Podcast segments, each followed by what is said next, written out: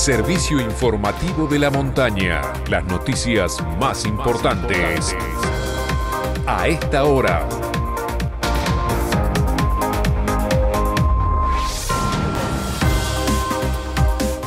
Hora 9 en todo el país. Temperatura en San Martín de los Andes 0 grados 8 décimas. Humedad 33%. Cielo despejado.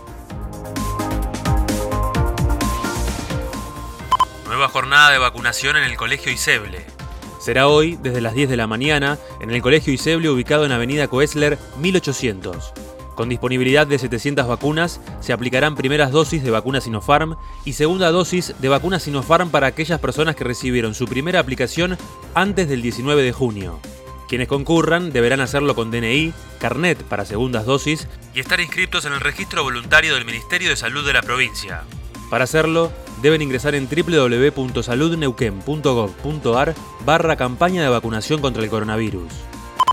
Falleció la docente Mónica Jara, herida por la explosión de la escuela de Nahuada San Roque.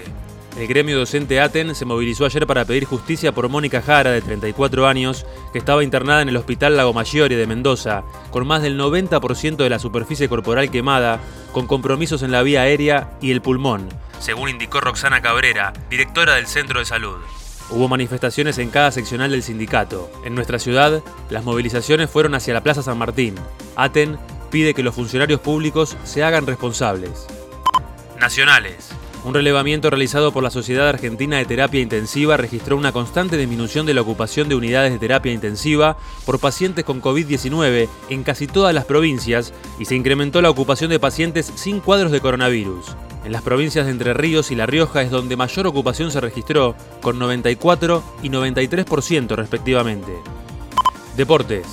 Copa Libertadores. Boca recibe a Atlético Mineiro en la Bombonera 19-15 por los octavos de final de la Copa.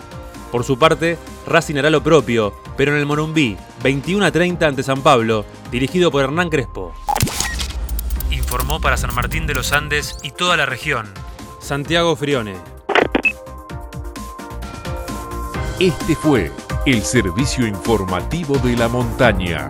Todas las noticias en una sola radio. Seguí informado en FM de la Montaña y en fmdelamontana.com.ar.